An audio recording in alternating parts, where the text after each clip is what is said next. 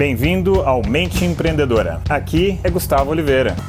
Fala galera, beleza? Gus aqui, Gustavo Oliveira. Hoje foi um dia que demorou para passar. Foi um dia bem complicado, de burocracia, de coisas chatas para fazer. Talvez você se identifique, quem nunca né, passou por um dia assim. Mas como eu estou sempre com o meu radar ligado para tentar aprender alguma coisa sempre, nem tudo dá para aprender alguma coisa, mas muitas vezes dá para tirar umas sacadas interessantes. E hoje eu consegui tirar uma sacada interessante sobre como ter um superávit aí de produtividade, uma sacada bem simples, mas muito impactante, tá? E para isso, deixa eu contar como é que eu cheguei nessa sacada que eu quero compartilhar com você hoje. Bom, é, como você sabe, eu mudei, estou morando nos Estados Unidos, agora estou no Brasil esses dias e eu estou sem usar o meu carro desde janeiro.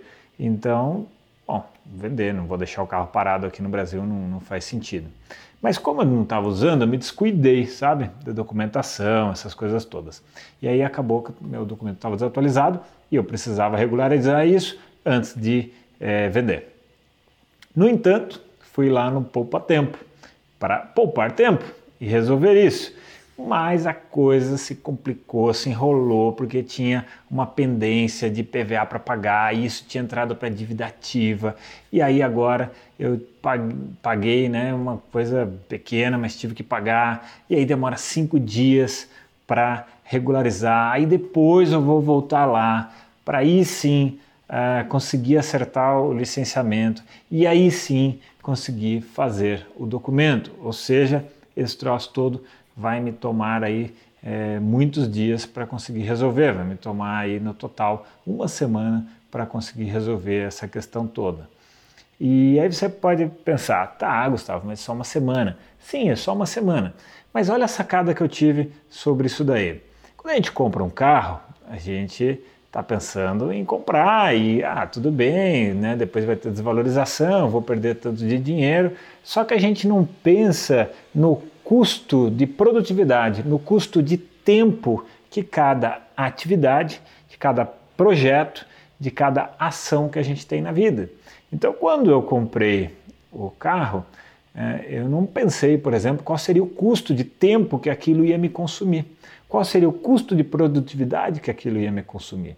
Eu não pensei nisso. Nós não temos uma visão sistêmica, uma visão do processo, uma visão global dessas coisas quando nós fazemos.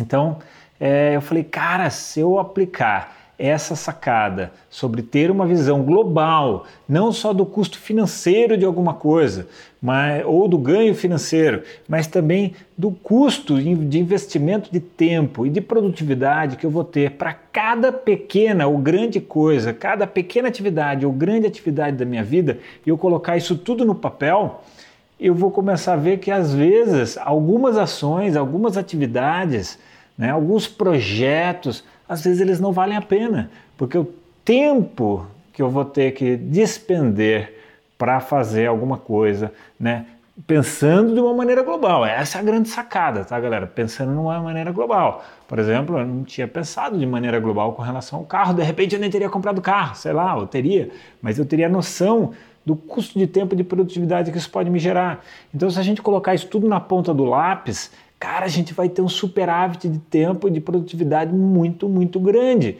Então, agora nos meus planejamentos, eu não vou mais colocar só o custo financeiro de algo ou é, o quanto eu vou economizar se eu fizer de determinada maneira uma atividade.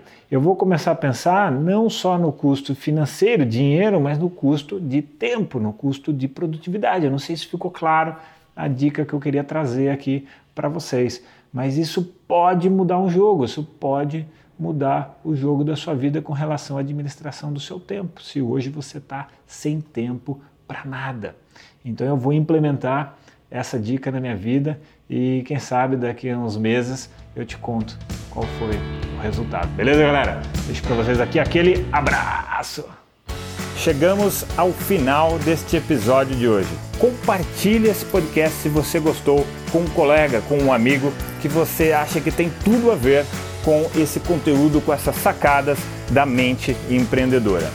E se você gostou do conteúdo, quiser conhecer mais eu te convido a acessar o meu site gustavooliveira.com.br e lá você pode assinar também gratuitamente a minha newsletter de vídeos, tá? Você vai receber vídeos de sacadas minhas, de conteúdo, de técnicas, de conceitos sobre essa parte de performar melhor como empreendedor, ter uma atitude empreendedora caso você não seja empreendedor e se ainda estiver disponível o download gratuito do meu livro A Mente Empreendedora, tá bem? Então acesse lá e acesse mais conteúdo ainda. Bom, até a próxima!